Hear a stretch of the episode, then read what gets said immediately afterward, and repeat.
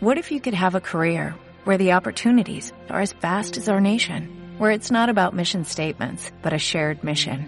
At U.S. Customs and Border Protection, we go beyond to protect more than borders, from ship to shore, air to ground, cities to local communities. CBP agents and officers are keeping people safe.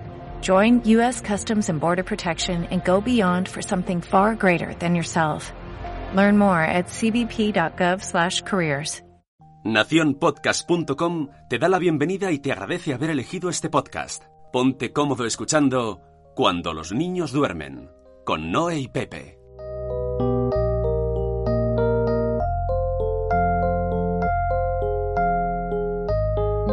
Hola, soy Pepe. Hola, soy Noé. Y estás escuchando Cuando los niños duermen. Un podcast de padres hecho por padres. Para padres. Esto de no grabar se nos está yendo Esto ya. muy mal, muy mal. Llevamos ya muchos, muchos días sin grabar. Bueno, estamos en verano del 2020. Vamos a poner situación porque lo más seguro que aparezcan cosas que esperemos que mm, que las cosas del virus desaparezcan, pero por si acaso vamos a situarlo en la Queda muy en plan en el película, timeline de la vida. película apocalíptica. El verano del 2020. Pandemia. Sí, antes en el 2020 se supone que teníamos que ir en monopatines voladores, Sí. cosas así. No, lo No. que estamos es encerrados en casa por el virus. Sí, sí. Bueno, y entonces hemos querido recuperar el podcast. Sí, que durante ese confinamiento hemos ido grabando algunas cosas, pero ahora llevamos ya tiempo sin grabar y tenemos aquí a una persona muy especial. Exacto. eh, Vamos Sí. a hablar de disciplina positiva. Esto Sí. es. eh, no me ha forzado este episodio. ¿eh? Yo encantado por tener aquí a Diana. Me cae muy bien. Pero yo no sé si esto es una trampa y vamos a acabar aquí haciendo un dos contra uno. No me fío. Ya se lo dije. La amenacé. Le dije, no quiero. eh, No quiero complots. exacto. Esto es un programa. No hemos venido aquí a hacer terapia. Bueno, pues tenemos aquí a Diana Jiménez. Bueno, en tu página web pone Diana C. Jiménez. ¿Esta C qué significa? Pues esa C es Cristina. Porque cuando Anda. yo nací, parece ser, según me contaron mis padres, que Diana no era un nombre que se pudiera bautizar. Ah, Entonces, en aquella época tenían que poner otro nombre. Mi padre era cazador, le gustaba mucho la caza, entonces me puso Diana por Diana Cazadora. Y cuando llegaron a bautizarme dijeron, pues va a ser que no. Y entonces añadieron Cristina. Ah, muy Eso me han bien. contado. Pues fíjate, bueno, tienes un nombre ahí, Diana C. Jim- Jiménez, que es fundadora de Infancia en Positivo Y, y que llegó a nuestras vidas un día, apareció con unas tarjetas que hablaban de, de pues, de, como de estrategias para aplicar la disciplina positiva en casa. Y, y bueno, y a partir de ahí, pues la hemos ido siguiendo en Instagram y hemos estado escuchando sus podcasts, su web y, y nada, ya forma parte aquí de la familia, de cuando los niños duermen. casi. Exacto. Esto, las tarjetas estas que tienes, eh, las tienes a la venta o algo, ya que estamos y si tienes a la venta, pues se dice. Sí, son Sí. las 52 herramientas eh, de disciplina positiva de Jane Nelson. Jane Nelson, que es la madre y fundadora de la disciplina positiva, creó estas tarjetas y lo que nosotros hemos hecho en España es adaptarlas al vocabulario español, darle un formato más moderno, entonces, como si dijéramos actualizarlas. Y son las tarjetas originales de, de Jane. Entonces, son herramientas que ayudan a los padres en la crianza de, de sus hijos, basados en los principios de la disciplina positiva. Claro. ¿Y, y cómo bien. funcionarían para alguien que no se las imagine? Pues Porque son- son- tiene un orden, o sea, no, No. sale en orden. Tengo pendiente, fíjate, tengo pendiente hacer un vídeo o un podcast sobre ello, porque es verdad que me preguntan muchos papás. Yo soy muy mala vendiendo y a la prueba están. Yo eh, te las hice llegar, pero tampoco tengo un. ¿Cómo funciona esto? Unas instrucciones. No tiene instrucciones porque para mí las, las herramientas yo las entiendo como un resumen ¿no? de, de todo lo que es la disciplina positiva, tanto si has ido a un taller como si te has leído algún libro, eh, por ejemplo, el básico, clásico y recomendable de Jane Nelson, Cómo educar con firmeza y cariño. Y entonces lo que hace es recoger todas las herramientas y estrategias que funcionan en la crianza. Entonces, eh, ¿cómo se utilizan? Pues cada día coges una tarjeta y la pones en, en práctica o las tienes en la mesita de noche y las puedes ir leyendo de vez en cuando. Porque con la idea de que cuando tú te lees un libro es verdad que muchas veces señalamos, tomamos notas, apuntes, pero luego no volvemos a ver ese libro. Mientras que las tarjetas lo que te permiten es que lo tengas más presente, entonces puedes poner una tarjeta en la nevera, eh, puedes eh, así con mucho cariño decirle a tu pareja, ay, mira lo que he leído, entonces tu, pareja aprovecha y lo lee, puedes trabajarlo en las reuniones familiares con los niños, Tienen, son muy versátiles, pero sobre todo es para que sea práctico y que nos recuerde el educar desde, desde el respeto, ¿no? Muy bien, Diana, porque tú hemos dicho antes que eras la fundadora de Infancia en Positivo, pero explícanos qué es esto de Infancia en Positivo. Pues mira, Infancia en Positivo es una ilusión, es un sueño, un proyecto, como lo quieras llamar, eh, surgió de casualidad. Eh, yo es, verdad que tengo la suerte de tener al diseñador, al creativo, al, al, director de marketing de página web en casa, que es mi marido. Muy bien, muy bien, Entonces, sí que es cierto, y además pasó lo mismo con las tarjetas, que cuando él las vio dijo, uy, este diseño no me gusta. Entonces hizo uno nuevo. Entonces, cuando yo le dije, mira, me gustaría dedicarme a, a esto, a la disciplina positiva, a la psicología, que es lo que, para lo que yo me he formado, entonces enseguida me vino a la cabeza y yo dije, yo quiero hacer algo que represente pues a mis hijos, ¿no? Entonces pensé, un árbol, que me encantan los árboles, un niño con un, con un libro, eso para mí es la imagen de la maternidad ideal, ¿no? Lógicamente no tiene nada que ver con mis hijos, o sea, ya lo digo de aquí, porque mis hijos no son de ponerse bajo un árbol leyendo, ojalá, y además cuanto más deseas algo, más lejos está, pero lo tengo ahí muy presente, entonces mi marido enseguida lo plasmó con la imagen que tiene Infancia de Positivo, que es un arbolito con un niño leyendo. Y, y, es un proyecto, es un proyecto desde una plataforma que a mí me permite llegar a otros padres y otros educadores para ayudarles en la crianza de sus hijos. Esto para poner en contexto a alguien que siga a nuestro podcast de Cuando los niños duermen y haya escuchado la idea de disciplina positiva, yo sé que hay gente que le tira muy para atrás la palabra disciplina. Y tú acabas de decir ahora eh, que el libro de Ronald Nielsen ¿eh? eh, es firmeza y, cariño. Entonces son palabras, ¿no? Firmeza, disciplina. ¿Cómo combatís esto? Porque yo ya que más o menos os sigo a varias personas que hacéis esto, yo sé que no trata, o sea, lo que la gente critica precisamente no va de eso. Entonces, ¿cómo defines esto para alguien que, que, a priori tiene esa barrera de que no, que no, que, yo no, que, a mí no, yo no tengo que disciplinar a nadie? Justo, pues es justo lo que dice Noé. Si la palabra disciplina la tenemos unida a autoridad autoritarismo. Y es verdad que venimos como renegando un poquito de eso, pero todos sabemos que sin autoridad, sin firmeza y sin disciplina no se puede educar. Porque lo que suele haber es el lado opuesto, que es la permisividad. Claro, eso también hay gente que dice, ¿eso qué? Decirle a que sí al niño. exactamente. De hecho, hay mucha gente que asocia la disciplina positiva con ser hippies, ¿no? Yo, en, mi familia la fama que tengo es de ser muy hippie porque eh, voy andando por la calle y no voy diciendo, cuidado, no te subas ahí, no te bajes en esa Dice, claro, a esta le da todo igual. No, no es que me dé todo igual, es que educo de otra manera, ¿no? Entonces, la palabra disciplina nos suena, nos suena difícil, pero en realidad se necesita disciplina para todo. Y si esa disciplina la combinas con, amabilidad, con conexión, con positividad, lo que estás diciendo es que le vas a dar al niño lo que realmente necesita para, para ser una persona respetuosa. Lo que no se puede es dejar al niño a su libre albedrío, ¿no? O, se puede, porque hay mucha gente que lo hace. Sin embargo, esto no es la disciplina positiva. La disciplina positiva es combinar lo que yo necesito transmitir con la, con, con la amabilidad, con el respeto. Por tanto, ¿cómo, ¿cómo, la definirías, la disciplina positiva? Pues yo lo defino como, como, una filosofía de vida, como una manera de entender las relaciones con los demás, como una relación más horizontal, no, no desde el poder, no desde la autoridad, no desde se, se, hace porque yo lo digo, ¿no? Y esto se aplica igualmente en la pareja, ¿no? Entonces es una relación más de tú a tú, entender que los niños son personas, aunque más bajitas, y que lógicamente yo soy el adulto que tengo que poner normas y límites, pero eh, puedo verlas con mi hijo, las puedo consensuar, puedo transmitírselas con cariño. Yo le, yo le digo a mi hijo, no puedes cruzar la carretera solo, y ya está, y no pasa nada. Y eso es amabilidad y firmeza. Sé que quieres cruzarla solo y no puedes. Te tengo que dar la mano. ¿Y cómo apareció la disciplina positiva en tu vida? Ay, son preguntas tan en plan periodista. por una calle oscura y me la presentaron.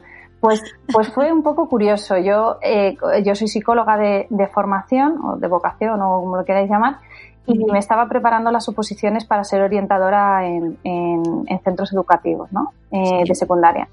Y entonces vi un anuncio que ponía curso de disciplina positiva y dije, ah, pues esto me dará puntos, porque era disciplina positiva de aula. Dije, pues esto me va a dar puntos para la oposición. Entonces, bueno, lo hice el curso, salí llorando y, y dije, qué, qué bonito es esto y cómo no había llegado antes a mi vida. Es, es, cierto que muchos de los principios de la disciplina positiva los comparten muchísimas otras teorías, muchísimos otros sí. autores uh -huh. y hay maneras de llegar a la disciplina positiva por otros, por otros caminos. Pero lo que más me gustó fue cómo estaba estructurado, cómo se organizaba y, lo, y sobre todo lo bien que podía llegar a los padres, porque se hace de manera vivencial. Son, eh, cuando yo aplico la disciplina positiva, cuando yo digamos que la muestro a los padres, es a través de talleres, de dinámicas, de ponerte en la piel del niño o de la otra persona y eso es muchas veces lo que nosotros necesitamos, porque teoría hay mucha, sí. libros hay un montón, y luego lo que nos pasa es la práctica, ¿no? Cuando llegas al momento y tienes al niño delante y lo claro. quieres estrujar, dices, a ver qué libro busco yo lo que tengo que hacer contigo. Y en las escuelas, has dicho, las escuelas. Sí, eh... se puede aplicar, ¿no? En las sí. escuelas. Esto meterlo en un colegio debe ser. Ah, de ponerte machete bueno, en la boca ¿no? y entrar bueno. allá a clase a, a defenderlo. Bueno, pues eh, yo, yo doy formación en, en, colegios con profesores y es precioso. Sí. Y yo la verdad es que reconozco que los educadores que yo, que yo me he encontrado en el camino, bueno, son, pues eso, como digo yo, maestros para dar vida porque además se dan cuenta efectivamente que no pueden pasarse el día entero castigando, regañando y que necesitan otro tipo de relación con los alumnos. Claro. Sí, porque al final acabas desgastado, ¿no? Todos esos alumnos, todos esos profesores que acaban pues castigando, riñendo, tal, acabas tan desgastado que, que claro, tampoco es bueno. Sí, hay, ¿no? hay, hay, mucho profesional que está quemado en su profesión precisamente porque, porque lo primero en la carrera no te enseñan esto. No, no te no. ponen realmente con 25 alumnos en el aula que cada uno es hijo de su madre, de su padre, que hacen lo que les da la gana cuesta sí. mucho. Entonces tiene muchísimo mérito y encima es una de las profesiones que yo creo que están menos valoradas en nuestro país y es una pena, ¿eh? Sí, bueno, el tema de la carrera de magisterio es como para llorar porque tú sales de allí y bueno, ahora, ahora lo han cambiado un poco porque ahora me parece que son cuatro años y después el grado. Yo hice tres sí. años de eh, carrera y, y, sí, sí, mucho, mucho contenido teórico y mucho estudiar y muchos trabajos y tal, pero cuando sales de allí yeah. es como si no supieras nada, o sea, sales de cero, dices, te has gastado el dinero en una carrera porque piensas que te va como a mejorar, ¿no? Eh, tu, tu profesión y, y luego dices, pues no, pues no, no me ha servido de nada, ¿no? Yo el primer día que me presenté delante de una clase con 25 niños de sexto, quería morir.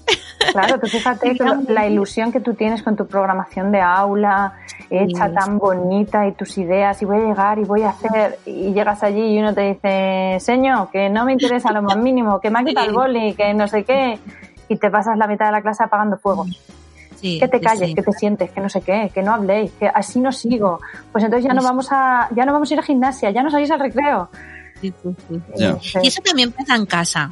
O sea, en casa es como todo el rato, pues si no haces esto, no, no vas a hacer lo otro. Y si no, no, es que es, es complicado.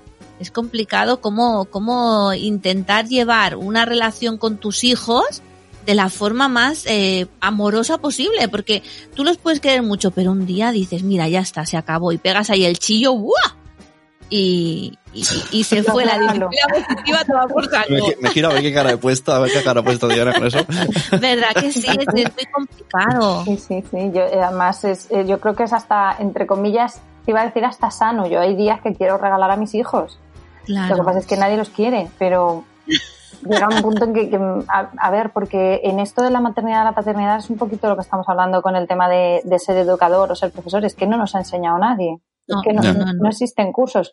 Que por un lado, dice mi marido, si esto te lo enseñan antes, padres seríamos muchísimo menos.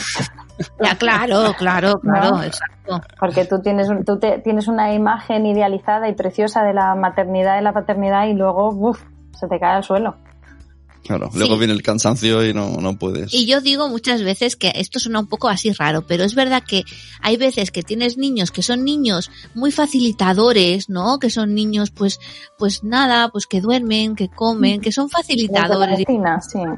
No, dices, madre mía, ¿no? Este niño, y en cambio hay otros niños que te ponen la cosa complicadita. que son intensitos. ¿no? Hombre, aquí se pueden decir dos cosas. Por un lado, es verdad que hay muchos niños que son así, como dices tú, y suelen ser los de la otra vecina que viene a contarte, ay, pues el mío, ay, pues el Sí, mío sí. no sé qué, pues eso es porque tú, o vas a casa de la suegra y, o de la madre y lo primero que te dice, pues eso es el tuyo, porque vosotros cuando eres pequeños ni mu, ¿eh? Yo, vamos, es que te tiene cogida la medida, le das hasta aquí, te coge hasta aquí. Y luego, por otro lado, también te dicen, no, es que has tenido suerte, es que a ti te han salido muy buenos. Ya, Pues ya, también hay que reconocer que los padres tenemos mérito en muchas Exacto. cosas, para bien y para mal. Entonces, mm, ¿Cómo, ¿Cómo puedes aplicar la disciplina positiva? Así, cuatro rasgos que puedas decir, pues mira, mm, para empezar desde cero, ¿cómo aplicarías la disciplina positiva en casa con tus hijos? pues mira, así se me ocurre, sin pensarlo mucho. Primero, recordar que tú eras un niño también, que hemos sido todos niños. Qué bonito, ¿eh? Y, y cuando éramos niños, ¿qué adulto necesitamos? Mm. Sí, sí. ¿Qué necesitábamos? Necesitábamos a alguien que nos dijera lo que hay que hacer con cariño, con desprecio, con enfado, con ira. Y entonces cuando en situaciones en las que estoy con mi hijo me destapo y viene esa ira y esa rabia y ese cansancio, ¿el problema es del niño o es mío? Claro. ¿Quién tiene que tomar ahí medidas? ¿El adulto responsable y que sabe lo que tiene que hacer? ¿O ese niño al que yo estoy educando todo el tiempo? Entonces, ¿cómo aplicarlo? Pues poniendo el foco en el adulto. Claro, en el momento que tú estás ahí que me explotarías porque... Es que eso, eso que has dicho ahora, antes me había una pregunta, digo, luego será, digo, yo creo que es el momento. Eh, no estuvo un día, ¿cómo era? En una casa Waldorf, ¿no? bueno, Oh, en aquel pueblo, En una esculeta. una esculeta, Ujú. que todavía no- quería, que, quería ser escuela. Bueno, no viene al caso. Total, que Es lo que, que, no, nos sé, no sé dijeron, dónde quiere ir a parar. lo que nos eh, contaron que notaban como que les traían a los niños más traviesos Ah, sí. como para que se los arreglasen en 15 en el en el, En el casal, en, la- sí. en el campamento de 15 días de verano en Waldorf bueno. como mira te lo traigo aquí que soy Waldorf porque está descontrolado hemos salvajado a mi hijo arréglamelo ¿no? Entonces, eh, y también de ahí quiero sacar si, si el te- si Waldorf Montessori también Está aplican, relacionado. o sea, están sí. en el mismo, ¿no? En el mismo Ah, equipo. Pues mira, cuando yo, eh, cuando yo tuve a mi primer hijo, al mayor, estuvimos a punto de inscribirle en una escuela Waldorf. Y Ah. yo reconozco que no le, no le escribí porque no... tenéis muchas, por ¿Eh? eso, ¿no? Eh, Allí tenéis una, Sí. la top, a Micael, ¿no? Sí, escuela Micael. Sí, Y, sí, sí. y en este caso le, le íbamos a escribir y no lo hicimos por dinero. Ya. Claro, son muy exacto, caras. exacto. Y, y de hecho recuerdo que se murió una tía mía y cuando fui a la escuela Waldorf me dijo, ah, pues mira, hay gente que la herencia la dedica para... Y dije, ostras, ¿cómo suena el tener que Ya. meter una herencia Sí. en una escuela? Eh, yo ya estaba embarazada del segundo, con lo cual decía, meto a uno, luego ya no, no puedo meter a dos, imposible, Claro, ahora claro. tengo tres. Eh, Sí, es una sí. pena que por dinero no lo puedas hacer. Sí que es cierto que ahora en parte me alegro de, de no haberlo hecho, en parte, en parte, eh, porque hay cosas con las que no coincido, ¿no? No, no, exacto. no todo me gusta, pero es verdad que no todo me gusta en todo. Claro. Claro. Eh, la, la filosofía es, es bonita, tiene Es matices, bonita.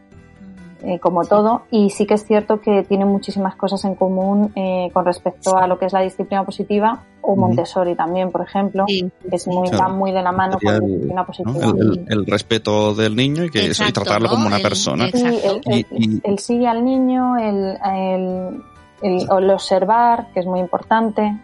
Eso es muy Eso. Yo estuve haciendo un, hice un posgrado de pedagogía Waldorf, de hecho tengo el, el posgrado y, y había muchas cosas que yo me quedaba, o sea, me, me encantaba la esencia de la pedagogía, o sea, me encanta, es muy bonita, pero sí que es verdad que es- estoy como tú, que hay algunos, de hecho en, en un podcast de, que hablamos de Waldorf y de Montessori lo decíamos, ¿no? Hay algunos puntos Mm. eh, A que mí- no me acaban de, de cuadrar en la forma de pensar que tengo yo. Pero la esencia es muy bonita, A mí ¿no? cuando, El- cuando cantan todos los niños a la vez me da mucho miedo. Yo estaba en escuelas de Waldorf acompañándole y tenía que- yo enviaba la, la ubicación a mis amigos. Estoy en esta caseta, en- estamos en una montaña de no sé qué pueblo y están cantando todos, todos los niños susurran a la vez una canción. Yo no sé si voy a salir de aquí. Pero la esencia es eso, ¿no? Vos basas en el niño, cuidarlo, los tratan a todos con mucho respeto, con mucho amor, con no sé, es, es muy... Fíjate, a mí Entonces, me llamó, ah, me llamó mucha atención eh, dos cosas, eh, tiene muchas, ¿no? Pero dos cosas. Una, que hacían punto, eh, ¿Ah, con, las, con las agujas, Sí. otras que no veían absolutamente nada la tele y Nada, incluso nada. a los padres les decían que si los padres veían la tele no era su sitio para llevar a los niños, ¿no? Y, y esas dos cosas me llaman la atención y luego las aulas. Sí. Y es un poco lo que dice Sune, el que, hay, el que hay aquí en Madrid es un chalet, que tú entras y son unas cortinas pesadas que se abren sí. y parece, no sabes si estás entrando a Harry Potter o... Es muy bonito, pero sí es como para mandar una ubicación.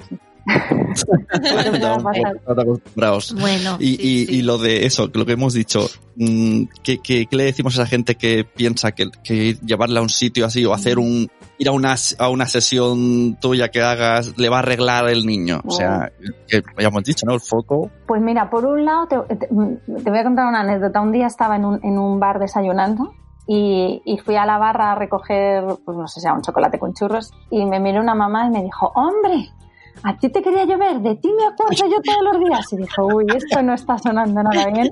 Era una mamá que había venido a un taller y lo malo que tiene el ir a Ya. un taller es Claro. que te hace un clic en la cabeza, te das cuenta de lo que no quieres hacer, pero no tienes las herramientas para hacerlo de otra Claro, manera. claro, y eso desespera mucho y Claro, y, es que puedes incluso salir un poco, me está juzgando constantemente, Sí, ¿no? sí, No, sí. juzgando, juzgando no, porque no se juzga en ningún momento. Lo que sí que ocurre es que tú sí te pones en tela de juicio, ¿no? Y te sientes muy culpable. Es, lo que te digo, te das cuenta de lo que no se debe hacer y sin embargo Sí. tú no tienes otras herramientas porque es lo que has aprendido, porque es lo que aplicaron contigo. Entonces, cuando llegas en el momento en que tu hijo no colabora y le dices, dúchate, y te dice, no quiero, pues lo que tienes ganas es de, de achucharlo, ¿no? De pegarle así un, un buen meneo y dices, ostras, y esto no se puede hacer. ¿Y qué hago? Claro. ¿No? Y entonces te entra la ¿Cómo lo haces?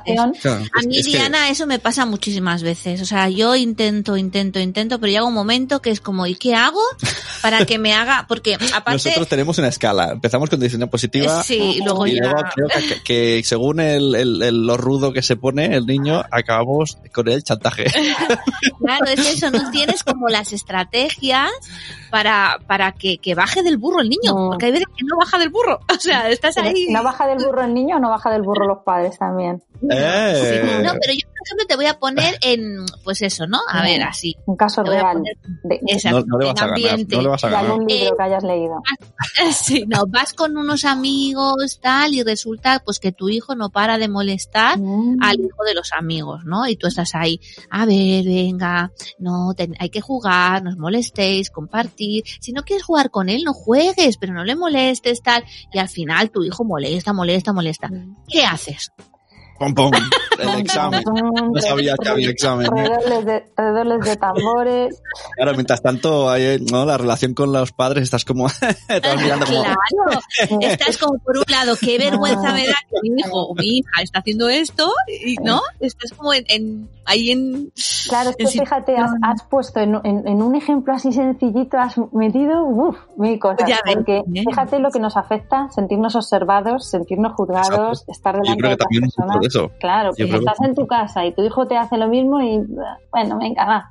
Pero estás ahí y, y de hecho es que se ve a la legua cuando estás en un parque y tienes que compartir. Y es más, porque se, por, por el ego de la madre, ¿no? De mira qué buena madre soy yo que le digo a mi hijo lo que tiene que hacer. Hay que pedir perdón, hay que decir gracias, ¿no? Y, y le dices al niño, ¿qué se dice?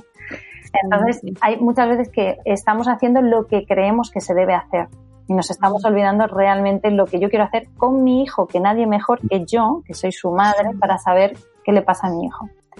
Si estoy en un grupo con amigos, ¿los amigos son de la madre y del padre? ¿Y el niño está con los hijos de los amigos de la madre y del padre o son sus amigos? ¿Tenía No, ganas no, de no, ir?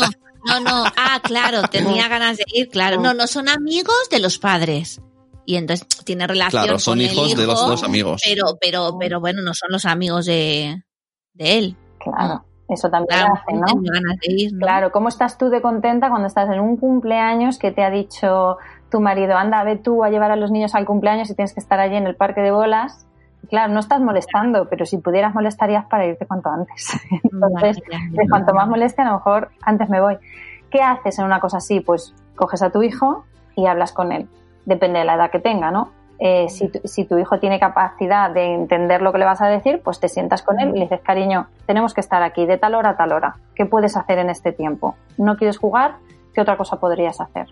pues me quedo sentado al lado vuestro, que eso lo hacen muchísimos niños, pero a los padres nos molesta. Vete mejor allí con ellos. No estés aquí con nosotros, porque además los otros padres están mirando como diciendo, vaya, Qué raro, se tiene que quedar en la mesa y Ya, ya. los otros se han ido, no podemos hablar libremente. Sí, sí, Bueno, pues hay veces que a lo mejor no se pueden hacer determinadas cosas, también hay que tenerlo en cuenta. ya, ya, ya, ya. Pues sí. Sí, Yo, el tema, el tema es compartir, yo quiero, esto, esto me gusta, el tema compartir. Eh, tú has dicho que en el parque, ¿no? La- los padres o las madres eh, decimos que tienes que compartir, pero hay que compartir. Mm. Pues mira, yo creo que ¿qué es lo que le quieres enseñar al niño? Que tiene que hacer lo que tú dices, que tiene que hacer lo contrario de lo que él quiere, o porque es importante compartir. Yo te pongo un ejemplo mío personal. Cuando yo Pero claro, cuando- depende de lo- también del qué, ¿no? O sea, Mm, sí, unas ¿No? cosas se comparten y otras no, ¿no? Sería. puedes decir a ti, comparte tu coche con el vecino, hombre. ¿no? O, o ahora con esto de- ahora con esto del coronavirus, compartir ya no es tan importante, porque Uh. cualquiera Ah, le deja el cubo y la Ahora- palma al otro para que lo toque. Es verdad. Mira, Mm. otro check a cosas buenas que me ha traído el coronavirus. Hay, cosas, las cosas malas son, muy- son muy graves. Las malas son muy graves, pero de buenas tengo una lista muy larga, ¿eh? Efectivamente, efectivamente. Pues yo eso recuerdo una vez mi, mi hijo mayor, que tendría tres añitos y estábamos en el parque, y él bajó sus juguetes y llegó un niño y se los quitó, sin preguntar, sin pedir permiso, porque hay muchos niños, pues que hacen Claro. eso. Entonces mi hijo se quedó así y cuando pudo se lo quitó y lo volvió a recuperar. Y entonces el otro niño se fue llorando a su madre y dijo, es que no lo quiere compartir. Y su madre le dijo, díselo a la mamá del niño. Y cuando vino el niño, todo precioso él, y me dijo, es que no quiere compartir, le dije, ya, no le apetece. Claro, claro. Claro, el niño se quedó a cuadros como diciendo, ¿y esta madre no le va a decir que tiene que compartir? Ya. Pues no, le dije que no. Claro. Lo que Claro. luego sí que es verdad que le expliqué a mi hijo es que es compartir y para qué sirve compartir. Entonces le dije que cuando compartes tienes la oportunidad de poder ver cómo las otras personas disfrutan de lo que tú tienes, que muchas veces, se- y eso está comprobado, que uno es hasta más feliz cuando da que cuando recibe, que Mm. luego además si él necesita, los otros van a compartir también con él, con lo cual cuando a él le apetezca el juguete de otro, podrá tener el juguete de otra persona. O sea, le mostré los beneficios que tiene que, que tiene compartir y también le dije que si no quería, pues que no compartiera, que, pero que luego tenía que entender que podría haber ocasiones en las que con él no iban a compartir. Claro. Y luego sí. ¿qué te ha dicho la madre? Muchas cosas. ¿no? No, al- al- no al con el niño fue muy, con el niño fui muy sencilla, le dije pues Claro. no quiere, no quiere, ya está. Pero a, a entonces los niños ahí a su nivel. muchas veces estás como, vale, muy bien, yo tengo claro lo que quiero hacer con mi hijo y tal, pero luego está el resto de gente, Pero- ¿no? El resto eso- de población, no el resto de familia, ¿no? Que tú dices, yo tengo muy claro que quiero educar Sí. de esta forma, quiero aplicar eh, pues las estrategias de la disciplina positiva, quiero educar con firmeza, con amor y tal, pero luego está tu familia, ¿Pero a qué te refieres? la ¿A familia que- política. A que luego dejas al niño en casa de otra No, persona. no, no, no, que luego como que te juzgan, ¿no? Ah. Pues decir, mira esta, cómo educa, ¿no? Mira, mira la forma de educar que tiene, que no le ha dicho, mira niño, esto se hace así o se hace así, ¿sabes? Lo que te quiero decir. Hombre, eso, eso me recuerda a un chiste que hay por ahí, que no sé muy bien cómo es, que, que el niño le pregunta a mamá, pero ¿y, y nosotros de dónde venimos? No, de no sé qué, pero papá dice que venimos del mono. Dice, mira, la familia de tu padre es una cosa y la mía es otra. Pues, esto es un poco lo mismo, ¿no? O sea, Claro, yo educo de una manera y mi familia política pues para de otra. Claro, ¿no? claro. Eh, en- y, eso, lo que hay fuera, nunca lo vas a poder controlar. Por eso es tan importante que nosotros eduquemos, y esto pasa mucho en la adolescencia, cuando tenemos hijos que ya vi- llegan a los 10, a los 11, que tú dices, ya, pero ¿y sus amigos? Pues es tan importante que tú eduques a tu hijo no desde el control. Porque sí, yo le puedo decir a mi hijo, eh, no puedes usar el móvil, que no te lo dejo. En Uy, cuanto salga a la tema. calle y sus amigos tengan móvil, y ya te has quedado Ya. sin argumentos y sin estrategias, sin Claro. recursos. Entonces tendrás que Claro. buscar otra, otra manera de educar.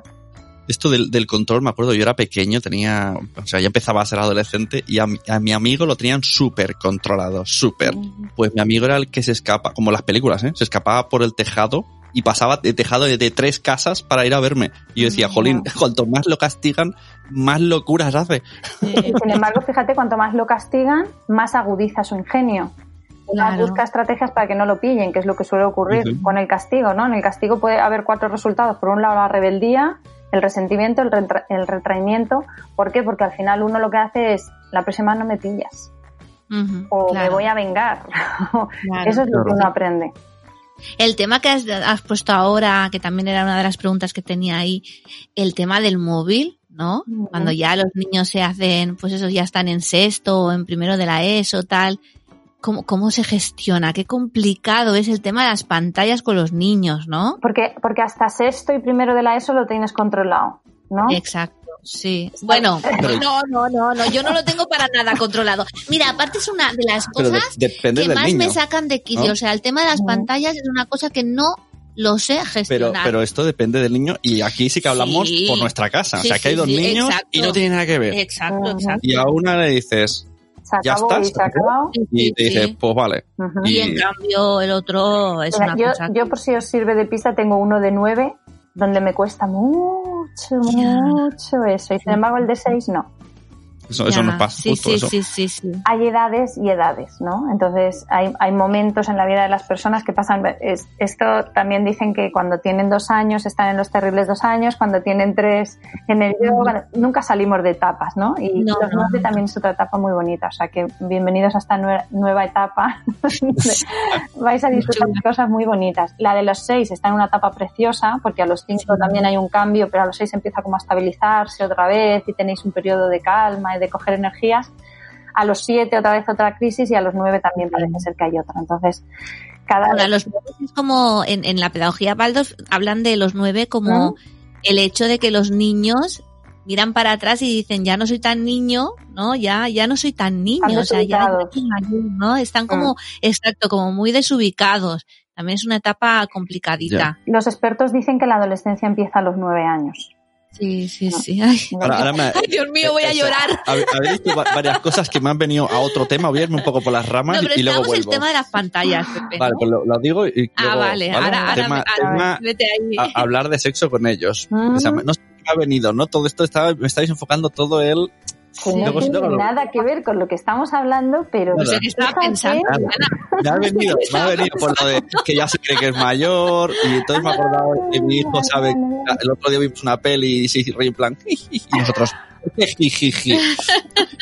todo esto me ha venido así mientras vosotros os hablabais pero nada continuemos el tema de las pantallas, ¿no? ¿Cómo, cómo lo afrontas tú? A ver, pues eh, un poco lo, eh, lo que estábamos hablando. Tú puedes controlar, entre comillas, lo que ve tu hijo y a lo que tiene acceso tu hijo cuando está contigo en casa, pero no cuando sale, ¿no? Yo- nosotros en casa a nuestro hijo le hemos puesto la norma de que nada de móviles y luego va a un cumpleaños donde todos tienen móvil. Ya. Tienen Eso, datos, entonces pueden ver lo que les dé la gana. Entonces, es volvemos al, al, al- a lo que he dicho yo a la conversación ujú, todo me lleva ahí Eso es, efectivamente, claro, es ahí nos ha llevado donde queríamos ir.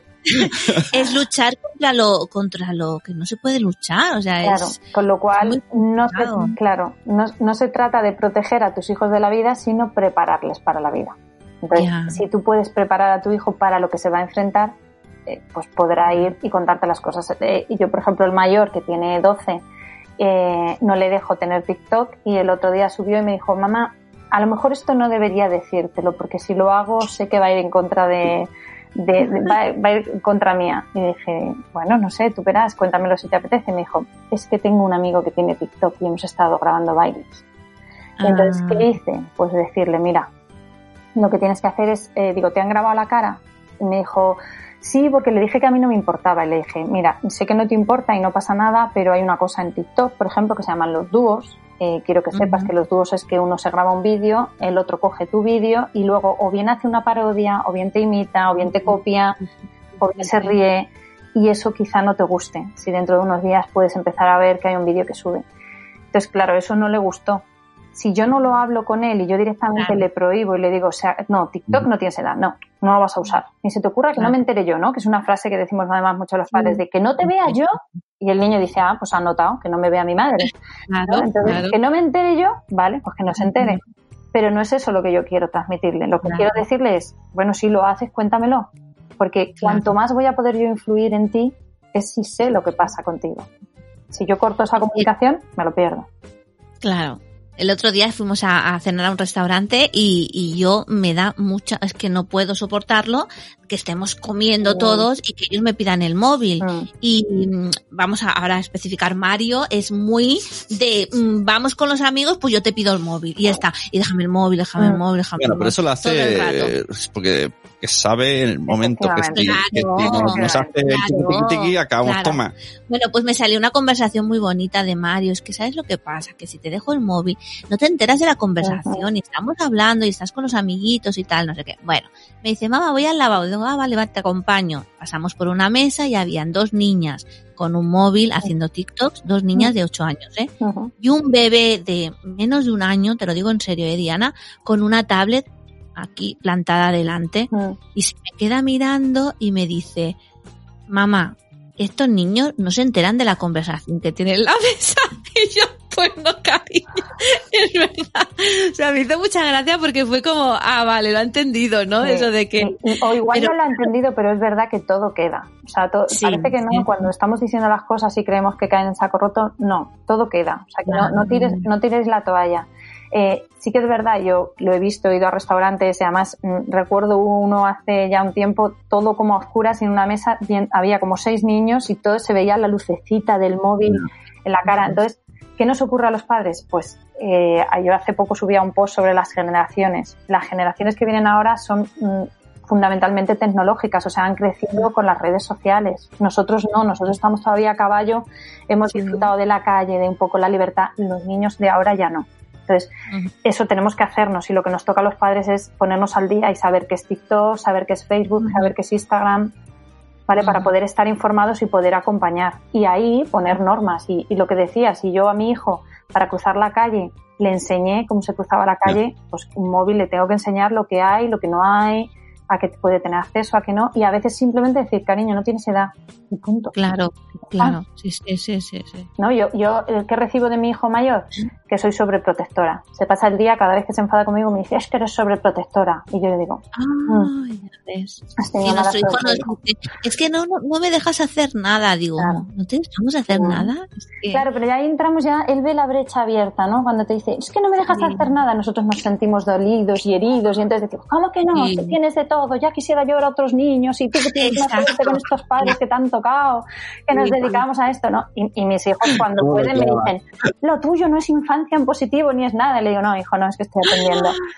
ya está, no pasa nada. es, una farsa. Claro, es una farsa, eres una impostora. le digo, sí, hijo, sí, quieres que te grabe un podcast y lo subimos, nos haremos virales. Pues no pasa nada, quiero decir, no te lo tomes como algo personal. Eh, lo, que lo que te está demostrando es que tu hijo tiene herramientas, tiene, tiene armas, tiene recursos y cuando se enfada te lo dice. ¿Y qué te va a decir? Ay, mamá, ¿cómo agradezco que me protejas si no me dejas ver TikTok como mis amigos? Pues no, pues eres una pesada, mamá.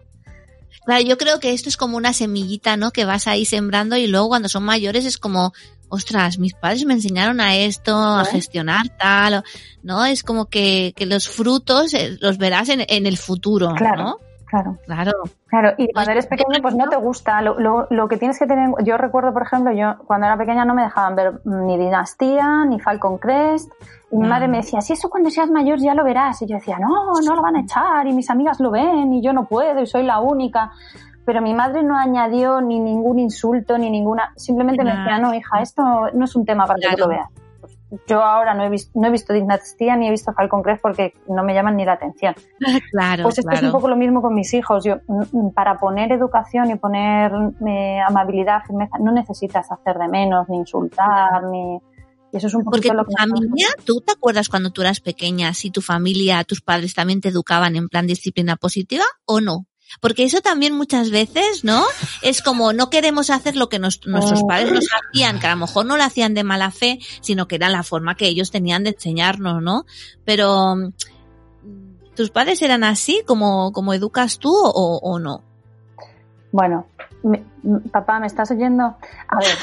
es como hablar de mi libro, gracias. Mira, esto, es muy curioso, pero es una, es una pregunta clave y fundamental. Eh, vamos a, todos los padres que nos estén oyendo que piensen en qué recuerdan ellos, sobre todo en su adolescencia, en, torno a los 13 o 14 años, que es cuando uno se hace estas preguntas de cuando yo sea padre, no quiero esto en mi casa o esto es lo que yo quiero.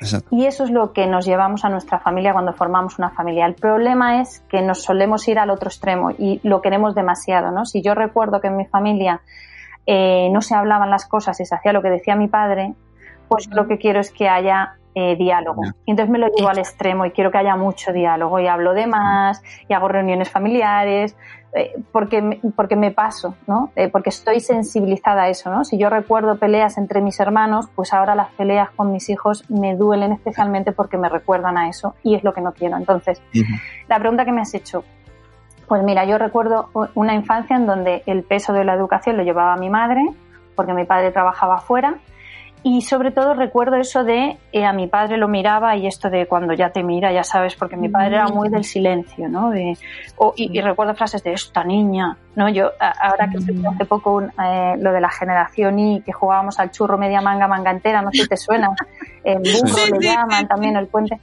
Pues yo recuerdo que mi padre a mí no me lo decía, pero a mi madre le decía, esta niña jugando a esas cosas, ¿no? Era como así, y era muy solemne hablando, ¿no? Eh, luego tenía mucho sentido del humor, pero también tenía un sentido del humor así muy, muy solemne, muy de la época. Él, Sí, claro, sí, su padre era policía, eh, luego fue alcalde del pueblo, o sea, claro, tú a todo eso añádele, ¿no? Que todo, todo esto hace. Entonces, yo no recuerdo autoridad ni autoritarismo, porque recuerdo muchas conversaciones con mi madre, mi madre era muy cariñosa, muy afectuosa, muy cercana, y yo creo que estoy donde estoy gracias a los dos, Ya, tanto claro. para bien como para mal. ¿Qué eché yo en falta? Pues a lo mejor un poquito más la cercanía de mi padre. Mi padre era cercano, pero le costaba y sobre todo con mis, con mis hermanos, ¿no? Conmigo yo sí recuerdo esa cercanía, pero con mis hermanos era como más por las relaciones de los hombres, ¿no?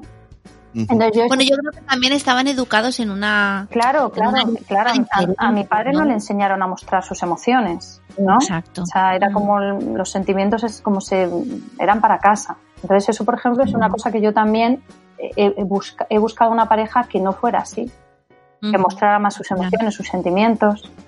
Sí, Claro. sí, sí. Yo muchas veces, sobre todo cuando grabamos en este de cosas de padres con Carlos y Ajá. con Nanok, que, que siempre digo, no, yo agradezco como me han educado porque sé exactamente lo que no quiero hacer. Claro, Que a veces, que a veces lo me meto en ese fango. Ujú, A veces sí, me meto sí. en ese fango cuando no me di cuenta. Claro. Y esto tardé años, o sea, la segunda niña no ha visto nada de esto, pero el niño sí que ha visto y Noé me decía, tú sabes que eso no lo hace un padre. Claro, Ujú, Y entonces tenía que decir, es Ah, verdad. yo de solo tenía un ejemplo de padre.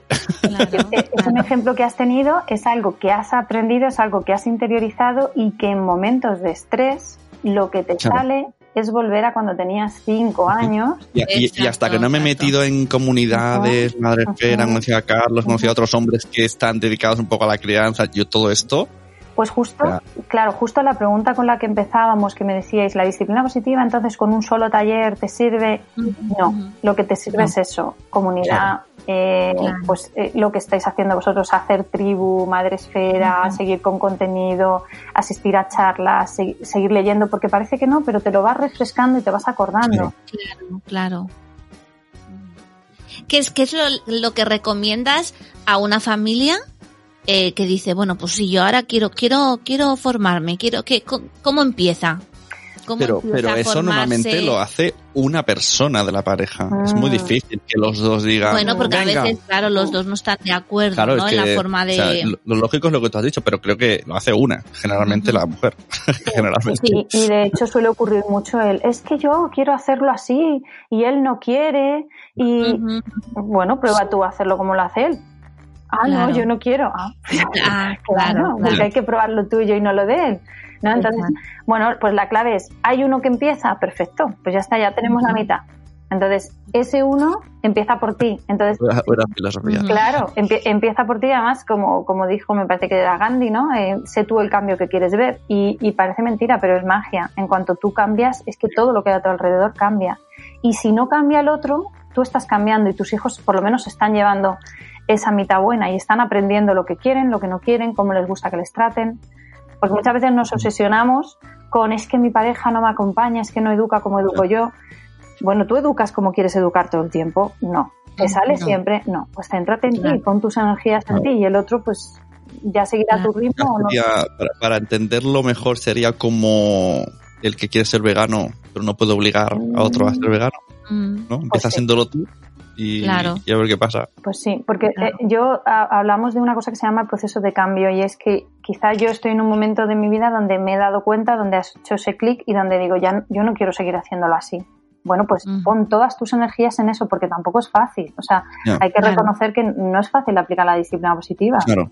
Claro. Pero también el- el- cuando haces eso, ya sea por veganismo, por disciplina positiva, por lo que quiera que sea, que se supone que es para mejorar, el entorno te mira como... Mm. Entonces, ¿qué estás diciendo? ¿Que yo lo hago mal? Lo hago mal, claro. Porque sí, tú, sí, tú te sí. crees mejor que yo porque no mm, quieres que mueran animales. Tú te crees mejor que Ah. yo porque no mm, chillas a tus hijos. Sí, sí, y yo sí. así. Entonces yo soy peor que tú. Ujú, ujú. Esto te lo tienes que haber encontrado así. Muchas Y veces, donde claro. más te lo encuentras es en la familia. Y es Sí, un poquito exacto. lo más duro, porque tú imagínate Claro. que estás en tu casa y tú educas a tus hijos de esta manera y tus hermanos educan de otra a tus sobrinos. Cada vez que os juntáis es como una mirada de a tú la tuya, no la mía, mm, ¿por qué no castigas? Y yo, Sí. ¿no? Eh, esto te lo encuentras continuamente. Y entonces, Bueno, de, digo que- hecho, de hecho, a veces de decir, no voy a comer a casa tuya porque no me gusta cómo educas a tus hijos. Esto nos ha pasado. Esto nos ha pasado, ¿eh? Que Pero, sí, como- pero insinu- Perdona, ins- insinuando, insinuando como que no le hemos hecho un castigo. que somos muy hippies. un castigo lo suficientemente brusco a lo que el niño había hecho antes. sí, Entonces ya sí, no nos sí. vamos a ver más. Efectivamente. Y, y el problema es que cuando te vuelves a ver, lo que tú haces es no comportarte como tú te quieres comportar, sino como Exacto. ellos esperan que lo hagas, ¿no? Y yo Exacto. llego a casa de mis suegros y les digo a mis hijos, lavaros las manos, cuando no se lo digo Sí. nunca en casa. Pero se lo digo ahí porque mm, ellos me están mirando y me diciendo, tú eres una buena madre. Y la buena madre le dice a sus hijos que se laven las manos, que no salten en el sofá, eh, que se callen, que no interrumpan y acabas haciendo cosas que a lo mejor en tu casa no harías. Y lo haces porque te sientes juzgado, te sientes criticado, Exacto. porque te tachan de no castigas, ¿no? A, a mí, de hecho, me pasó con mis sobrinos, que uno de mis hijos pegó a uno de mis sobrinos y yo no lo castigué. Y claro, mi hermano se enfadó y me dijo, claro, es que tú no pasa nada, tú no... ¿Qué diferencia hay? Pues luego me quedé un verano con mis sobrinos y recuerdo que el pequeño vino y me dijo, me ha pegado mi hermano, castígale. Y le dije, no le voy a castigar. En cuanto vieron dos, tres veces que no castigaba, ya dejaron de venir a decirme lo que hacía o dejaba el- otro. Claro. ¿Y ahí cómo lo Es que- es que gestionas, justo- Diana? Diana, ¿cómo lo haces eso? Es que ¿Qué- qué- has dicho el caso que nos pasó, ¿eh? O sea, Claro. ¿Cómo lo Claro. haces entonces? Eh, es decir, que tu, hijo o tu hija pega a otro niño y, y ¿qué, qué haces? Pu- Pues lo primero es ver por qué ha pegado. Yo qué es lo que quiero, que no lo vuelva a hacer. Si yo castigo, yo castigo por algo que ya ocurrió en el pasado. ¿Vale? Pero no le estoy enseñando habilidades para que no lo vuelva a repetir. Y yo lo que quiero es que no lo vuelva a repetir. Claro. Entonces, quizás si le castigo, a lo mejor no vuelve a pegar. Pero ¿qué crees? ¿Cómo crees que se va a sentir hacia su primo, hacia su hermano? ¿Le va a tener cariño? ¿Le va a te- No, porque No. si tú haces memoria de cuando eras pequeña y te castigaron, casi todas las emociones que te vienen es, yo te digo, ¿qué sentiste? Me vas a decir injusticia. Sí, sí. Aunque, aunque fuera merecido, que de hecho hay muchos que dicen, no, no, yo me lo merecía porque yo era, vale, y te merecías el insulto, te merecías el Mm. menosprecio, te merecías, no, eso no. O sea, que te podían haber educado de otra forma, pero no lo hicieron porque no tenían otras herramientas, que ahí no vamos a entrar. Lo que pasa es que Claro. ahora sí que tenemos otras. Entonces, ¿cómo lo gestiono? Pues eh, lo primero, poniendo soluciones.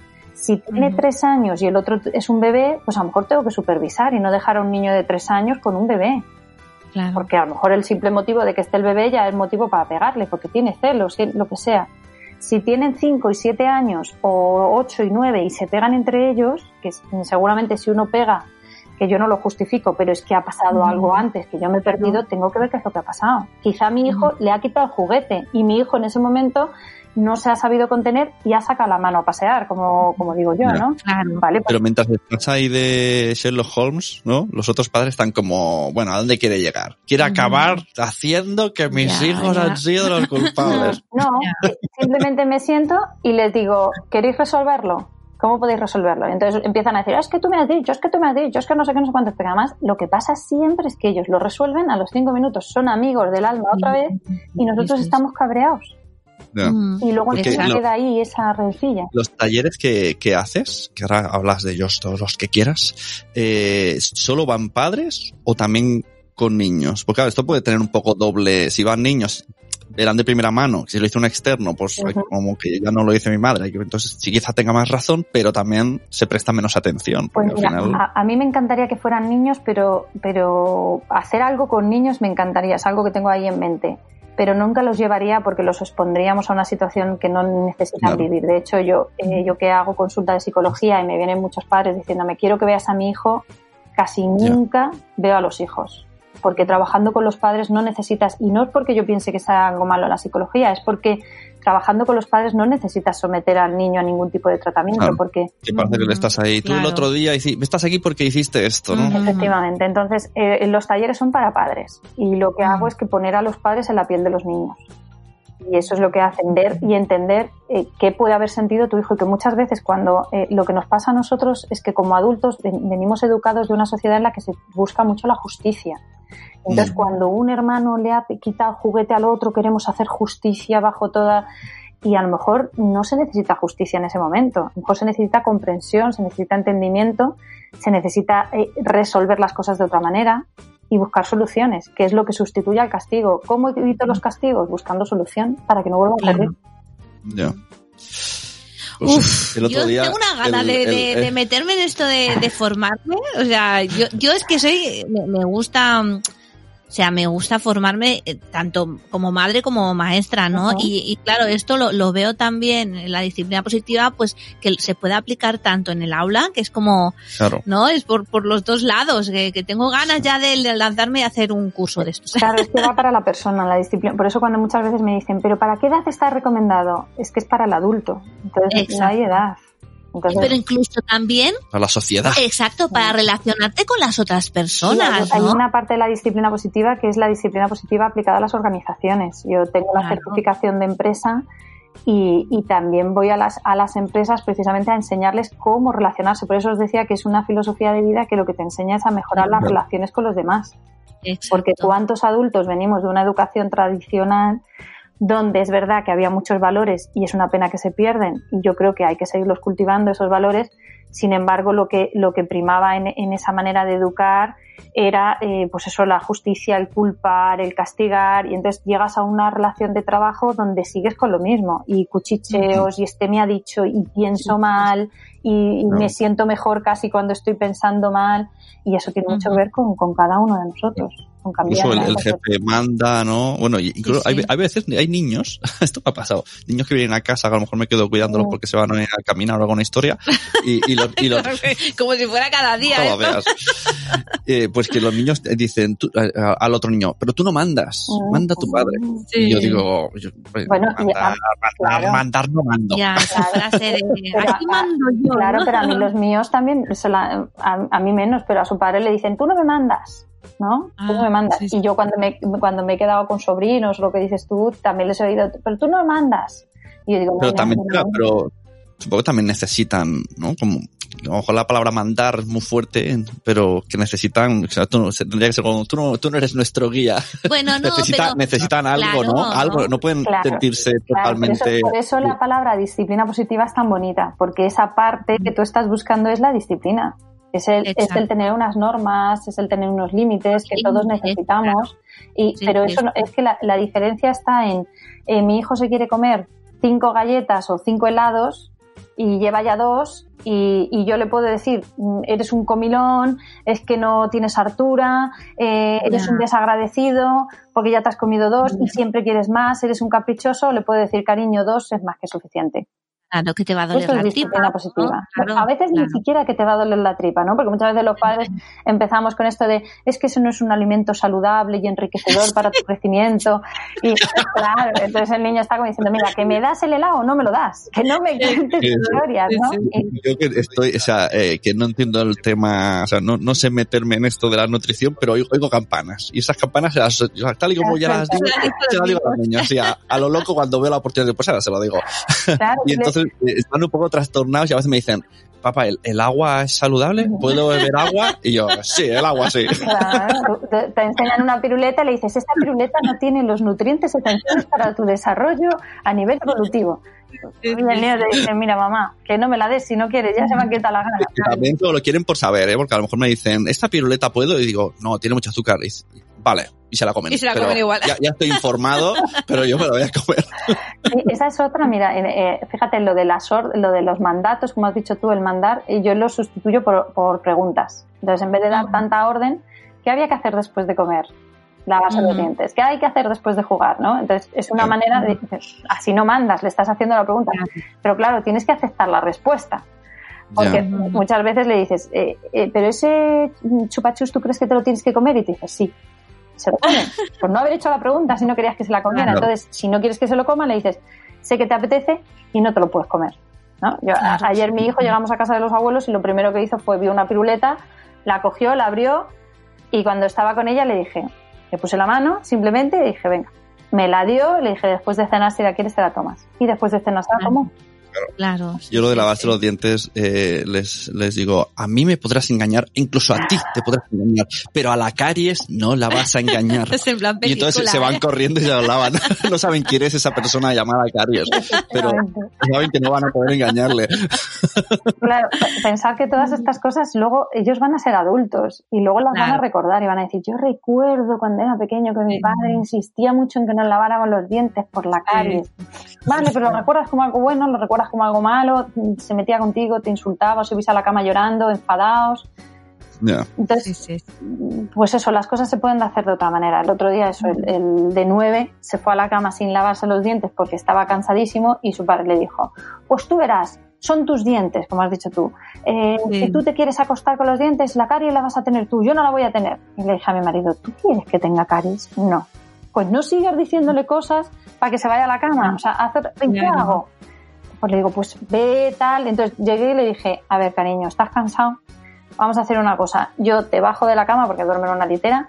Tú pones un poquito de ese poquito de energía que te queda, a ver cuánta energía te queda y yo te llevo. Pues fue eso. Hice así, Claro. lo cogí, se bajó y se lavó los dientes. Ya está. Ya, Lo que pasa es que a veces, por eso, están, por eso la disciplina positiva es, habla tanto de la conexión, ¿no? Ponte en la piel del otro. ¿Cuántas veces te has metido en la Claro. cama y dicho, ostras, que no me lava los dientes, qué pereza? Pues si alguien con mucho amor te llega y te dice, venga, cariño, que te doy una patadilla en el culo y vas tú Claro. sola, pues sales con Claro. otra alegría. Pues los niños igual. Ay, qué bonito. Uy, que se me cae aquel muñeco este, el, el trooper este. Pues es muy bonito. Yo, yo tengo ya ganas de empezar. Tengo ganas de empezar a formarme.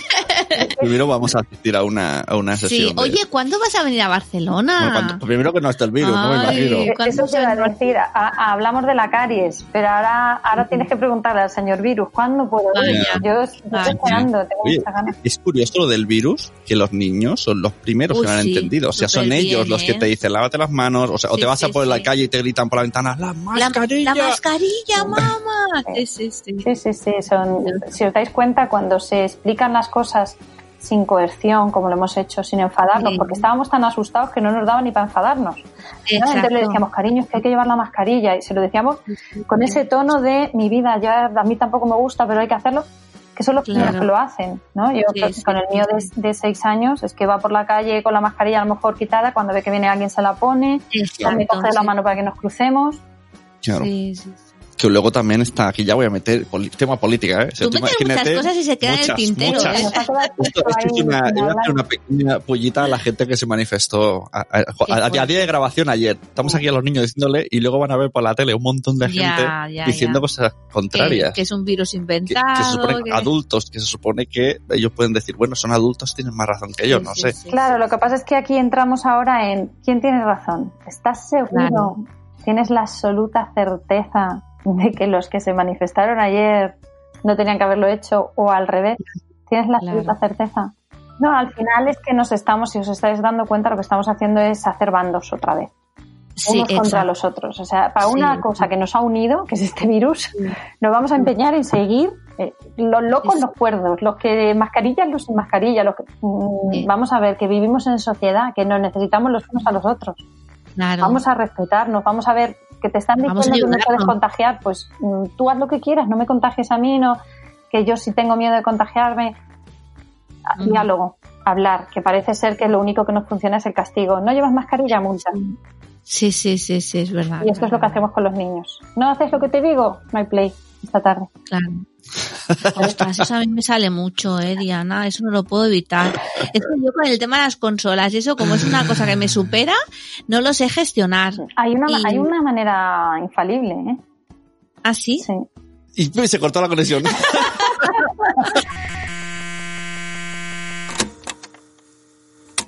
Hola, soy Mer Flores y estoy en la comunidad Quiero ser podcaster, que te recomiendo sin duda. Y he aceptado el reto de Sune para hacer una promo de mi nuevo podcast. Aquí te la dejo.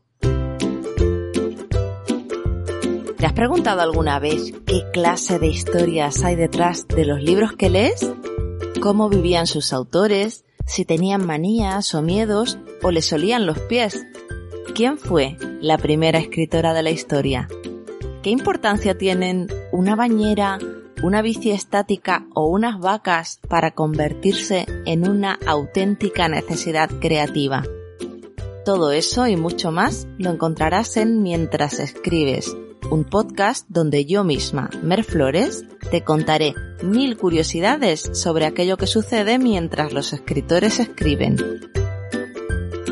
Puedes encontrar más información sobre Mientras escribes en Instagram y Facebook como arroba merescritura o en mi web merflores.com. Te espero. El- como el del chiste del tren. La paja al tren no se oye nada. Si hay uno fundamental, y vamos, ese siempre funciona y es el mismo que el remedio para, para el divorcio. Eh, no tener, Ya, ya, ya, ya, ya, ya, ya. no tener. O sea, muchas veces decimos, es que mi hijo se pasa el día con el móvil. ¿Y ¿Tu hijo se ha comprado un móvil? Ya, ¿Y quién paga la conexión a internet? claro. Sí, sí, sí, está claro, está Entonces, claro. Lo que pasa lo tengo porque lo necesito, porque he decidido que es bueno, porque estamos en una época tecnológica. Vale, perfecto, voy a poner normas. Claro. No me salen, voy a seguir practicando, voy a, voy a ser buena poniendo normas. ¿No? Porque si sigo poniendo castigos, voy a ser buena poniendo castigos. Pero Claro, sigo sin claro. ser buena poniendo normas. ¿Qué le voy a enseñar a mi hijo si pongo normas, si hago tratos, si llego a acuerdos? A ser un buen negociador. No, no, está claro, está claro. Que si lo tienes en tu casa y tienes las tienes consola y tal. Yo, por ejemplo, en el caso de, de ellos no tienen móvil, pero yo les dejo mi móvil que tienen instalados juegos. Entonces, claro, muchas veces le digo, te voy a desinstalar el juego. Y entonces Mario empieza, no, mamá, y se pone ahí a llorar, por favor, que voy por la parte no sé qué. Y si me lo desinstalas, empezaré de nuevo. Y entonces a ti te da pena y no lo desinstalas. Y eso día tras día, tras día, tras ¿Y qué, día. y qué está aprendiendo tu hijo? Cuanto más llore, cuanto más intensifique, Exacto. entonces cuando vayamos a una terraza con amigos, pues voy a insistir, porque en cuanto más suba yo mi este, en algún momento yo sé que van a ceder. Ya. Y en ese Sí, momento sí. no quieres ceder y entonces ya sacas toda la artillería pesada que es el enfado, el cabreo, el castigo. Y el niño Sí, dice, sí. pero bueno, hoy no ha funcionado, y ayer sí funcionó en casa, esto tengo que seguir practicando. Ahí Y Diana, ¿tú nunca te enfadas?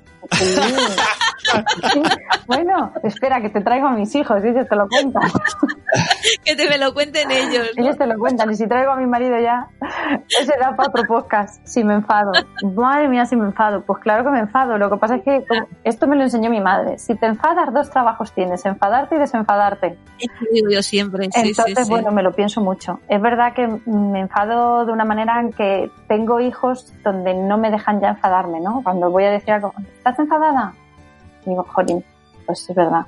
Vale, pues Sí, voy a sí. decirlo de otra manera que no. Enfadarse no es malo, ¿eh? Que tampoco. Además te Hombre, desahogas también, y. también podemos, exacto, ¿no? Es una forma como de desahogarte, de decir, por lo menos, Claro, me desahogo, ¿no? Claro, además es que somos humanos, es natural, no puedes estar, como digo yo, zen todo el día. Y yo ayer me enfadé con mi hijo, además, eh, porque vino, bueno, es que no se puede contar en el, en- en el aire, luego os lo cuento a vosotros, porque si no me meto en un jardín. Pero es verdad que, bueno, voy a contar la parte más tonta de todas. Me dijo, mamá, ¿puedo ir a comprarme chuches? Y le dije, vale, pero me apetecen pipas. Tráeme una bolsa de pipas a mí. Me dijo, vale, pero me quedo en la calle y después te las subo. Le dije, no, no, súbemelas ahora, que es ahora cuando me apetecen. Y me dijo, vale, y se fue. Y no subió. Entonces, cuando subió a las dos horas, yo me enfadé. Y vino con las Claro. pipas, hice así, y le dije, ya no quiero las pipas, que las quería cuando te las había pedido. Y me dijo, Claro. ¿te has enfadado? Y le dije, pues sí, porque te dije que me las subieras. Y me dijo, pero te dije que no, que me iba a quedar abajo. Entonces hubo aquí un problema de comunicación. Claro. Que él bajó a la calle, hizo el esfuerzo de irse y le, y le importó tres narices si yo quería las pipas o no quería las pipas. En el fondo, y según me dijo, y esto es así porque lo conozco, pues es que él me dijo, cuando yo me suba, te subo las pipas. Ya, ya, ya. Era para yo enfadarme, porque no me ha subido unas pipas mis hijos, mi hijo. Me las ha comprado, no me las ha subido. Ya, Tanto me apetecían, no sé, yo que sé, hay tanto hay que darle vueltas. Claro, le da muchas vueltas. que- Luego también hay- depende de cómo se enfada la gente. ¿eh? Yo me Claro. enfado así como actitud, como estado enfadado. Me dura menos, pero es estado enfadado. Vale, guay, ya Y aquí Doña no Vale. es enfadado contigo. o sea, como hay alrededor otra persona, yo puedo estar haciendo la conga. Pero contigo estoy enfadado. Claro. Ay, pero, eso, pero eso es muy bonito. Yo, yo se lo, se lo Muy bonito, pues a mí, pues a mí me vuelve loco. En plan, a ver, pero si estás ahí riéndote. Pero es que no es real tampoco. Lo, o sea, quiero decir, yo en los talleres lo cuento muchas veces que los padres dicen, es que estoy muy enfadado y está con el niño y estás, es que no sé qué, es que no sé cuántos. Y suena el teléfono y dice, sí, dígame. Sí. Ha cambiado la voz de repente, ¿no? Y vas en el coche discutiendo con tu marido y ves a alguien que te dice que bajes la ventanilla y dices, sí, dígame. Y todo el cabrón que tenías y cuando subes la ventanilla, ¿por qué te estaba diciendo que no sé qué?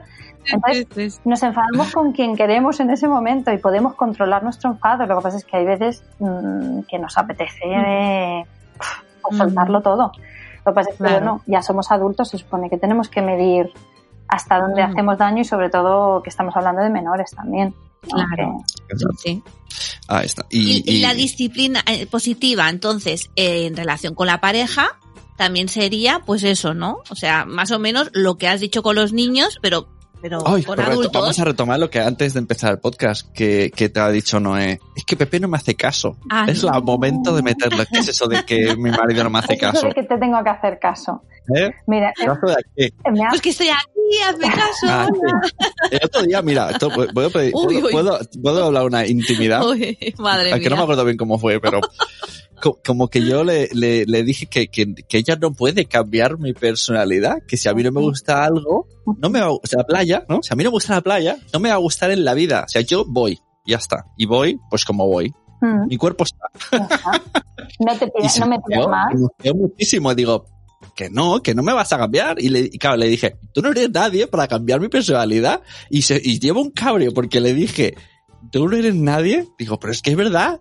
Yo soy así, no me va a gustar porque a ti te guste.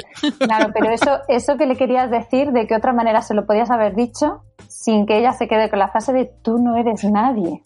O sea, Para, para cambiar, claro, pero, pero tiene Pero- más frases. Tú no eres nadie para Pero- cambiar Pero las mujeres personalidad. tenemos una habilidad muy especial para quitar la paja del, Eh, sí, del claro, Entonces, en cuanto Eh, oímos- no Claro. Luego me estuve diciendo, Que me has no dicho que no, y yo dije, no, esto has hecho un, has entrado en el programa de edición de vídeo, has cogido la vida y has cogido la frase, tú no eres nadie, y yo no te he dicho eso. Sí, en, en realidad, si lo piensas, en la vida estamos haciendo edición de vídeo continuamente, porque al final, y, y esta es una frase muy adleriana que dice que no ves la vida como es, sino realmente como tú eres.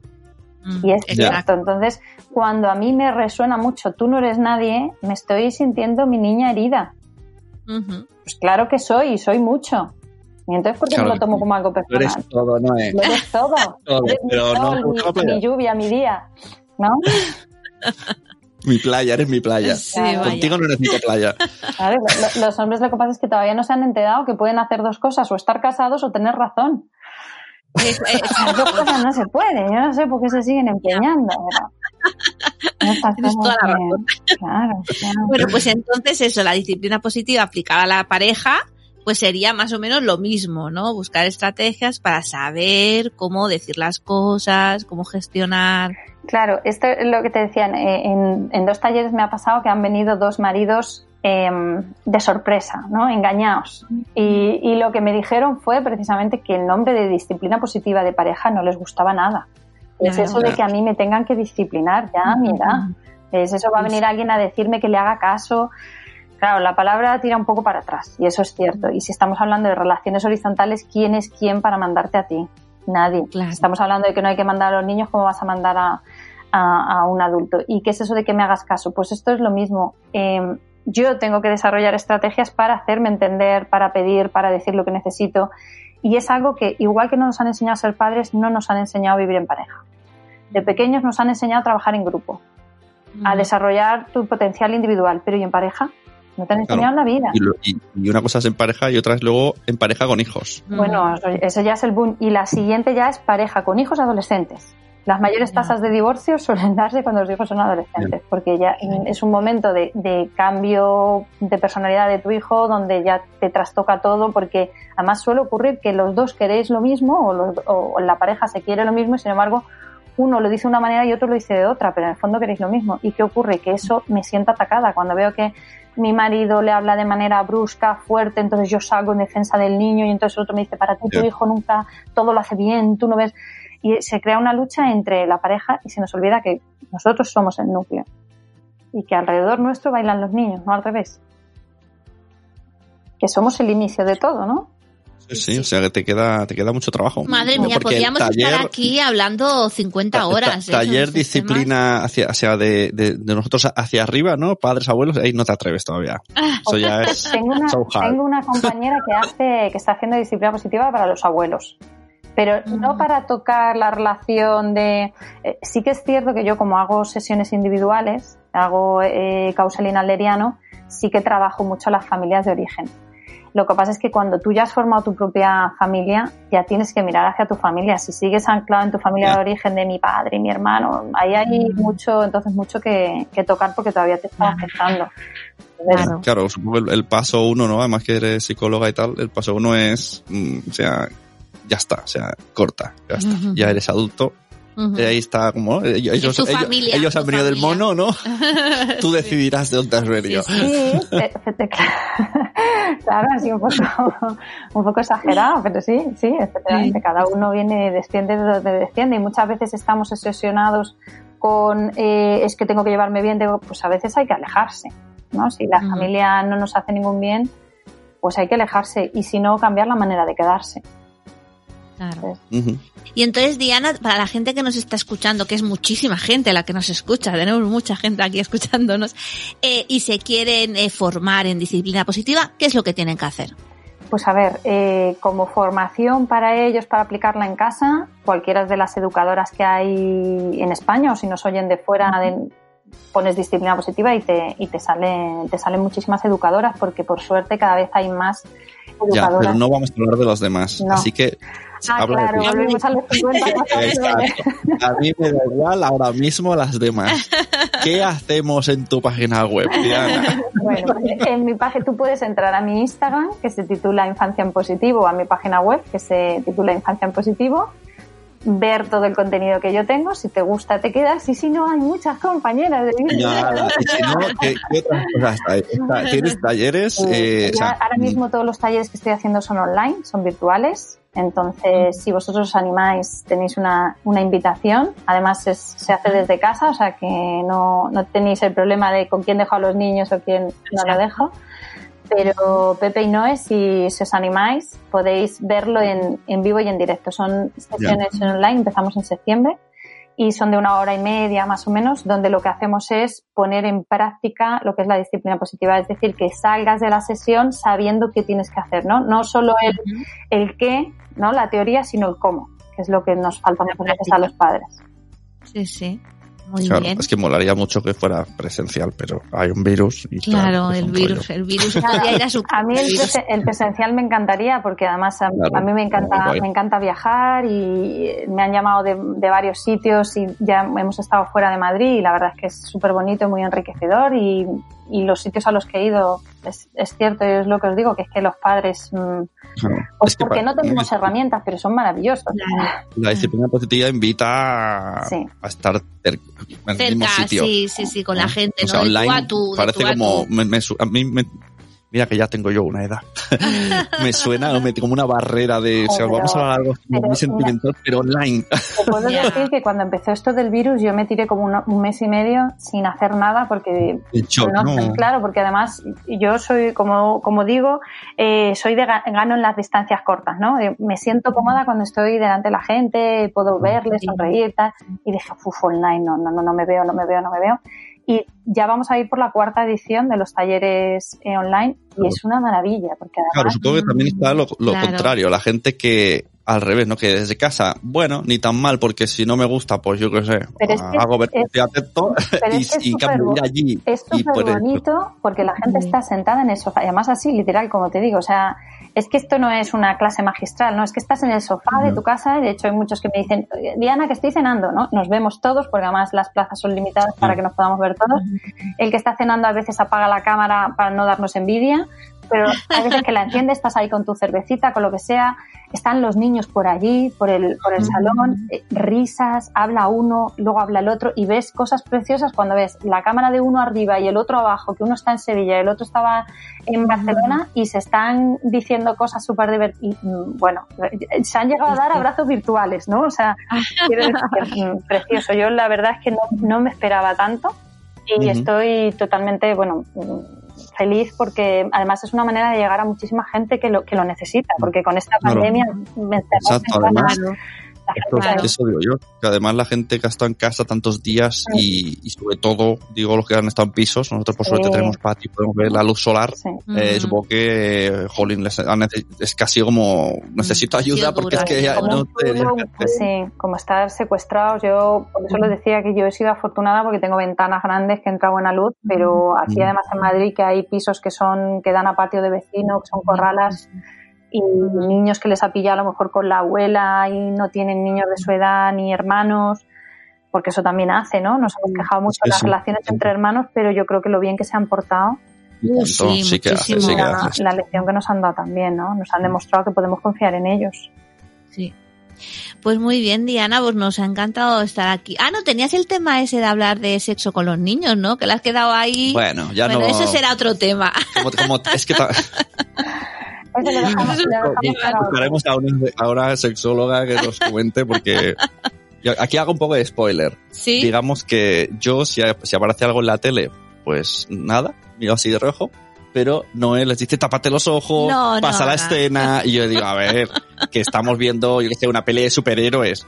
Sí, van a hacer el amor, pero es una pelea de superhéroes, no va a pasar mucho. Pero yo me, me he fijado una cosa que no sé si vosotros os habéis fijado o lo veis igual que yo, que antiguamente cuando veíamos una peli de- mm, que salían escenas de camas, era como, se veían muchas más cosas. O sea, era Sí. como más prolongada la imagen. Ahora ya no, ahora te sale sacan No, de la cama y enseguida la cortan y se van. Entonces, sí. negro y salen con la sábana. Exactamente. Lo siguiente que hay ya es el cine porno, ¿no? Entonces, Sí. como, eh, si te das cuenta, en nuestra época nosotros crecimos viendo un poquito más y Sí. viendo Ya. un poquito más real. Ahora lo que hay no es nada real, porque el porno no es, no es real de, de una relación de pareja.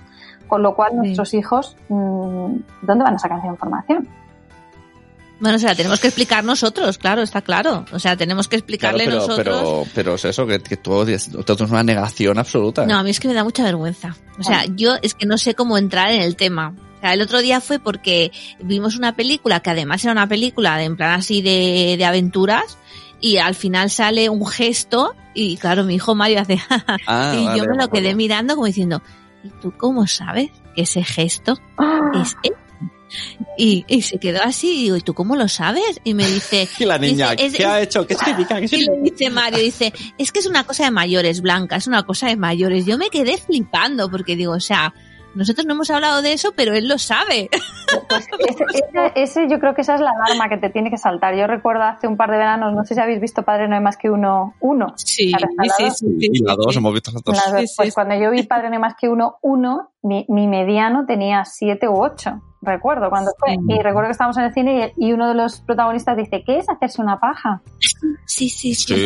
El mayor se echó a reír, que tendría 10 de aquel entonces, y el mediano dijo, ¿eso qué es? Y dije, no sé qué me preocupa más, si que no sepa o que el otro se ría. Digo, ¿y tú por qué lo sabes? Sí, sí, Dijo, ¿cómo no lo voy a saber? ¿Y cómo que cómo? ¿Y tú por qué lo sabes? Dije, ¿en qué momento a mí se me ha escapado? Claro, parte. claro. Entonces, ¿quién sí, se lo Pero enseñaba a él? este- Este verano hemos vuelto a verla y esta, esta y tú acabas de diciendo paga del campo y, y yo y yo pensando esta no es necesita la conversación la madre necesita la conversación Efectivamente, va a llegar el día en que, se, en que se va a sentar tu hijo y te va a decir, mira mamá, Lo va a explicar él. de hecho, según tengo entendido, las madres nos enteramos de que los niños se tocan dos años después de que ya se estén tocando. O sea, nos enteramos Ya, bastante ya, tarde porque no lo queremos ver. Ya. Eh, claro. Nos cuesta. Entonces, A mí me Nos cuesta, cuesta, nos o sea, cuesta. yo en principio podría llegar a hablar, pero ostras, con mi hijo me cuesta. O sea, yo con amigos puedo. hay un cuento Ella- muy bueno que yo, que yo recomiendo siempre que se titula Pero- ¿Qué es esto? Un cuento que Ah, se titula sí. ¿Qué es esto? Es de, una, de hace muchísimos años, pero está como ahora modernizado. Se llama ¿Qué es esto? Y es como muy visual y habla de las cosas por su nombre, pero es un cuento o para que lo lean ellos o lo leas tú con ellos. Es verdad que, que cuesta, ¿no? Yo recuerdo haber leído con mi hijo un capítulo que se titulaba ¿Qué hacen los padres al otro lado de la puerta? Y mi hijo me decía, "Ah, no, no quiero leer, ¿no? porque le daba vergüenza. Claro, Claro, Claro. pues, es que esa vergüenza te- tenemos que quitárnosla a los padres. exacto. Porque si no lo habla contigo, ¿dónde lo va a encontrar? ¿Quién Sí, se lo va a explicar? ¿no? Es verdad, es verdad. Uf, esto da para otro podcast. Yo, yo estoy ahí, hace, hace meses que estoy dando vueltas para cómo sacar el tema con el niño. Con un Mm, cuento. sí. Con, con un cuento. Incluso, Sí. incluso preguntándole. eh, hay veces que los niños, sobre todo cuando son niños, eh, las niñas quizá menos, cueste más, pero se tocan, eh, se llevan la mano, entonces por- Ujú. llaman a las cosas por su nombre. Eh, ¿Te da gustirrinina? Pues sí, ¿no? Hay veces que se levantan y te dicen, ¡ay, mira cómo, cómo me levanto! Sí. Pues sí, Sí, pues sí. es una parte de tu cuerpo que da placer. Entonces, ir poco a poco contando acorde a su edad y a lo que ellos pregunten. Claro, claro. Mira, aquí lo tenemos. ¡Oh! Aquí lo Viene a tenemos. enseñarnos la obra. La obra de arte. que te la ha enseñado, da igual que sea, da igual. Es que si apretabas este botón te salían tres canciones diferentes. La primera Ah. de cumpleaños feliz. Anda, qué chulo. Qué Bueno, guay. es que ha hecho un piano de cartón. Bueno, Diana. Ay, guau. Venga, se acabó. Bueno, esto- Hombre, han estado bastante, ¿eh? que han estado una hora y media ahí ellos ahí tranquilitos. Espera, que nos tenemos que muchas veces no nos damos cuenta de las expectativas, pero cómo nos ayudan a conciliar. Real, real. Bueno, Diana, pues muchísimas gracias. A vosotros. Que queda pendiente vernos en persona, tomar un café y hablar largo y tendido. A ver si nos deja el virus. Ya sabéis Y- dónde estoy, Bueno, que sigamos en contacto. cuando queráis. Aquí estamos. Muy, Muy bien. bien. Pues nos vemos. Y Recordamos tu página web donde pueden contratarte en los cursos. Solo a ti. Solo a Solo ti. Infanciainclusivo.com y Instagram también, que la pueden buscar Exacto. por ahí. Bueno, tienes podcast, ¿no? Eso sigue, sigue en pie. Está mi marido haciéndolos, eh, pero lógicamente ya sabes tú que, que son caseros, que el, el Bueno. nivel de audio no va a ser el de un profesional que sabe cómo se tienen que hacer las cosas, esto es convertir lo que es en vídeo a audio. Pero lógicamente sí, estamos intentando hacerlos Muy bien. Vale. mejor. Pues nada, Diana, buenas vacaciones y, y nos vemos. Nos vemos. Muchas gracias a vosotros. gracias. Cuidaros mucho. Venga, un besito enorme.